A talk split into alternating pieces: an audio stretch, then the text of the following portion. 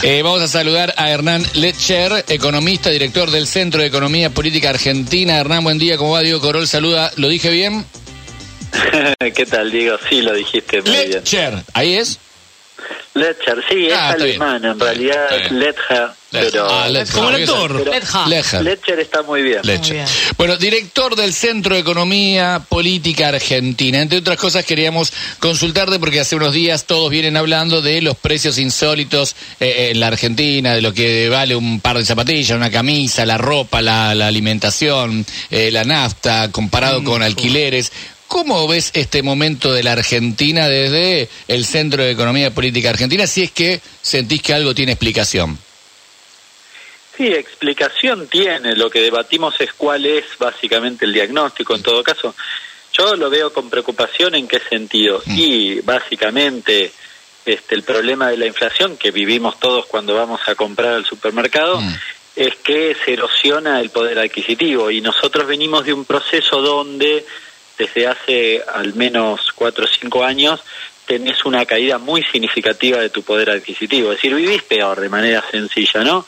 Estoy haciendo una generalización porque en, dentro de ese esquema vos tenés tal vez algún sector minoritario, estoy pensando por ejemplo en los aceiteros que tienen una muy buena paritaria, bueno, le ganan a la inflación, pero claro, no es el caso general de, de lo que pasa con el conjunto de los argentinos, mayoritariamente, y me pongo en el otro extremo, supongamos el que tiene trabajo no registrado, bueno, hoy ha perdido buena parte, quizás cerca del 30% en los últimos cinco años de su poder adquisitivo. Y cuando va a comprar al supermercado compra 30% menos, para decirlo de manera sencilla, ¿no? Y eso obviamente es de, de- de mucha preocupación, mucho debate Claro. respecto de por qué, y yo te podría dar mis razones, pero bueno, la, la preocupación existe en relación a esto. En, es- en ese punto, ¿cómo te va? Loretoso, te saluda Hernán, ¿cómo estás? ¿Cómo estás? Bien, en ese punto, digo, y frente a la proyección de inflación que hay, a lo que estamos viendo del cierre de paritarias y demás, ¿coincidís con algunos colegas tuyos que dicen que eh, la mayor parte de la responsabilidad viene de la mano de la política y no estrictamente de la economía en este caso? No, Ok. de hecho pienso lo contrario. Mirá. Si está dirigido, supongamos, a la discusión eh, interna del, del, del, del frente gobernante, pienso lo contrario. Pienso que esa discusión es el emergente de lo que no resuelve la cuestión económica. Dicho de otro modo, si tuvieras una inflación del 2%, probablemente no, no tendrías esas discusiones. Ajá. A, a mí me parece que hoy en este momento sí, eh, y caracterizando un poco más el fenómeno de la inflación, eh, no sé, marzo, abril, estos últimos meses, quizás desde el principio de este año, eh, tenés un sesgo muy importante vinculado al conflicto internacional eh, y un segundo problema que está relacionado con la dinámica oligopólica. En un contexto donde la Argentina siempre tiene inflación alta y donde además este, digamos, la inercia inflacionaria, esto que a veces llamamos los, desde el mundo de la economía, que es este, cua- las expectativas que vos tenés de, de cuánto puede ser la inflación, y entonces tiene como una, como una dinámica la inflación en sí misma que hasta que vos no creas que va a bajar, no, no de- digamos, no dejas de, de, de remarcar. Aumentás por las Eh, dudas. Claro, en e- digamos que en esas tres cuestiones yo concentraría la problemática que tiene que ver con la, con la inflación hoy. Sí, la, la inflación por las dudas es un eje absolutamente central en la dinámica de nuestra economía, que en realidad se suele rotular como expectativas, y yo tengo algunos matices con esa este, clasificación, porque dentro de eso vos metés de todo. Yo también tengo expectativa de que mi salario le vaya mejor, pero no está dentro de la dinámica de inflacionaria, justamente pasa lo contrario.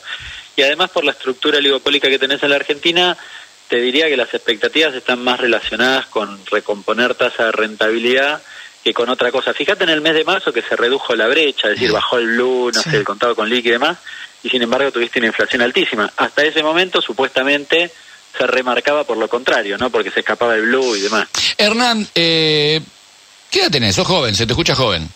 45. Es un pendejo. Sí, hace unos días. Eh, bueno, sos un apasionado de la economía, te gusta la economía. Nosotros de este lugar, de esta trinchera, de esta humilde trinchera de la ignorancia, cada tanto a uno se le ocurre reflexionar y decir lo que está a nuestro alcance. Si uno no entiende eh, del dólar MEP, de uno no entiende de, de plazos fijos ni de tasas, ¿en qué estaría bien pensando lo que tenemos por delante ahorrar? Por ejemplo, si yo agarro y digo, como hablábamos alguna vez con nuestros compañeros acá, me compro carne y la mando al freezer, me compro un whisky para fin de año, voy comprando el champagne dentro de... ¿Voy ganándole a la inflación? Te hablo de lo, eh, perdón, de lo cotidiano, de lo que nos está escuchando, pues sí, dice, está sí, mira, clarísimo. es un quilombo esto, lo escuchás a Guzmán, no sabés ni para dónde va, que el IFE, el no IFE. ¿Qué puedo hacer yo si, si es que llegaran a sobrarme unos manguitos o ir ganándole tiempo a lo que va a ser? Eh, yo, por ejemplo, tengo compañeros de mi hijo, eh, hay padres que compran todos los regalos del año juntos, a principio de año. Es buena. Saben que son 27 pibitos, listo, los 27 pibitos tienen el regalo. Fui a 11, compré los 27, está, cumplí en noviembre si tenés huevo, ya está, listo, lo compré. Yo no lo había pensado. Claro. Toma, listo. Hernán, me parece, te escuchamos. Me parece que en ese caso es más bien por, por la compra por cantidad, te diría, Mm. Porque me animo a aseverar, a ver, ¿qué tenés que mirar para ver si te conviene?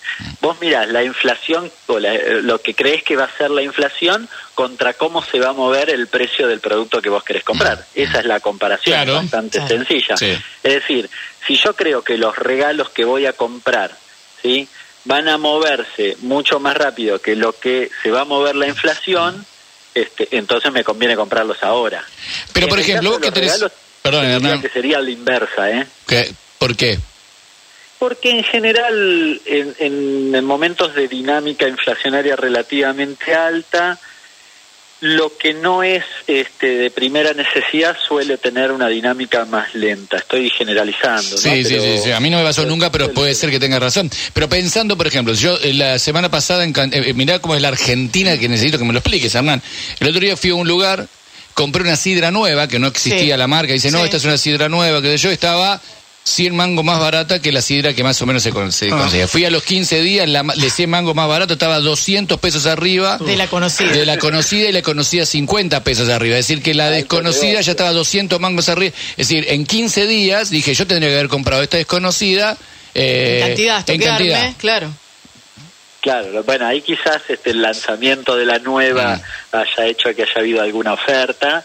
Este, y después ahí se cruzan dos cuestiones eh, que una que tienen que ver una con esto, con cómo se evo- cómo evoluciona el precio, pero otra con la dispersión de precios. Te puede pasar tal vez que vayas a otro supermercado y esa misma ese mismo producto esté mucho más barato o mucho más caro. Claro. En general, cuando tenés inflaciones más o menos elevadas, suele ocurrir que va acompañado de un proceso de dispersión de precios muy significativo, geográfico de repente, e incluso cosas que son bastante contradictorias, ¿no? Por ejemplo, vos te- digamos, este, algo que motivó esta entrevista, Mm. un par de zapatillas a la par del alquiler Claro. de un mes. Claro. ¿no? Esto me parece que tiene más que ver con la discusión de dispersión de precios Sí. que con la evolución futura y en qué te conviene invertir. Eh, Yendo, y para no sí. esquivarle la pregunta que vos mencionabas, bueno, por ejemplo, y paradójicamente, no ha sido negocio en los dos últimos años invertir en dólares o en el dólar blue. Alguno me dirá, dale, Hernán, si se movió. Bueno, fíjense como en noviembre del 19, eh, perdón, del 20, llegó a tocar 195 pesos. Si yo compré el blue en 195 pesos en ese momento, pasaron este, casi eh, sí, un año y medio y estoy más o menos en el mismo valor. La verdad me hubiese convenido comprar paquete de arroz, Claro. que Claro. seguramente este, hubiese invertido eh, muchísimo mejor. Con esto estoy diciendo que con la dinámica que tenés hoy vos de controles cambiarios y demás, aquello que está altado al dólar, no sé si es lo más, el, el mayor Perdón negocio. que te interrumpa un segundo. Con esto que decías de noviembre del, del 2020, 21 o 2020, 2020. 2020, perdón. 2020. Eh, ¿Qué hubiera pasado, o sea, qué pasa para aquellas personas que sacaron un plazo fijo, por ejemplo, en ese momento en pesos? ¿Al día de hoy ganaron? Sí, eh, a ver, si sacaste ahí dos cuestiones. Eh, Una cosa es el plazo fijo tradicional, por ejemplo, sí le ganaron a esa otra inversión, claramente, Claro. Pero probablemente quedaron por debajo de la inflación.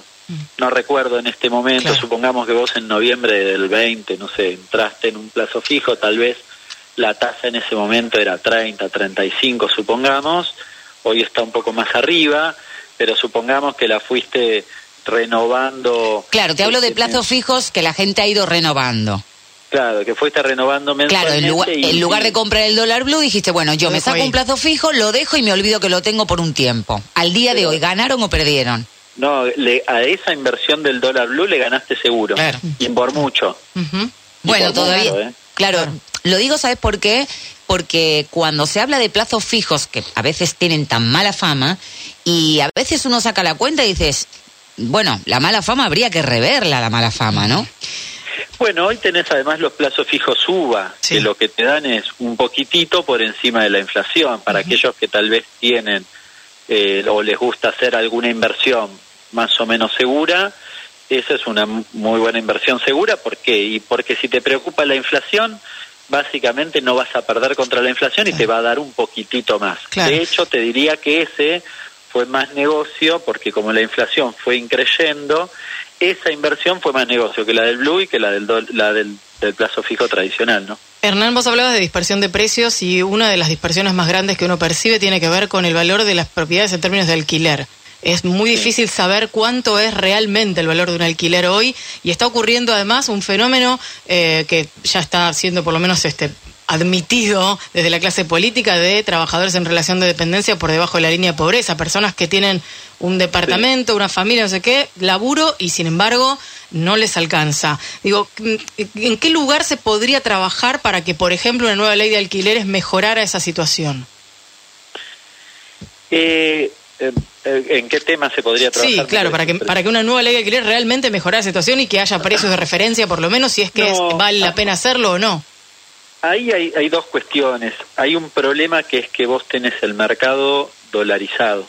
Entonces, el propietario, cuando yo era chico mi papá me decía, una de- de- tenía 10 años, ¿no? Mi papá contador, entonces me decía, vos tenés que recordar que el alquiler suele ser el 1% Sí, del valor de propiedad, dólares del inmueble, o el valor del inmueble que estaba dolarizado ya en aquella época. Entonces, claro, vos lo pensás así y decís, claro, si yo pienso que el inmueble vale en dólares y pienso el 1%, bueno, este, siempre vas a tener un problema porque el ingreso tuyo no está dolarizado, ¿no? Claro. Entonces, me parece que ahí en la discusión de los alquileres choca todo el tiempo, sobrevuela todo el tiempo esta problemática. Yo soy más partidario de atar la evolución de los alquileres a tu evolución salarial, este, Claro. porque creo que en esa relación siempre el eslabón más débil es el trabajador, con lo cual me parece que siempre es más interesante y es más, me parecen muy poco atinadas las críticas sensibles a esta ley actual, que probablemente no sea o sea perfectible, sí, pero en ese aspecto me parece una crítica que no tiene sentido, porque si yo básicamente lo que hago es la eliminación de un índice dentro de la ley, lo que va a pasar es que aumenten los alquileres, no van a bajar los precios. Hernán, ¿dónde te puede seguir la gente? Eh, redes sociales, algo para que te hagan alguna consulta. Sí, en, en Instagram, en Facebook y demás, Hernán Letcher. Letcher es L-E-T-C-H-E-R, tal como lo dijiste al inicio. Muchísimas gracias, Hernán. Abrazo grande. Abrazo para ustedes.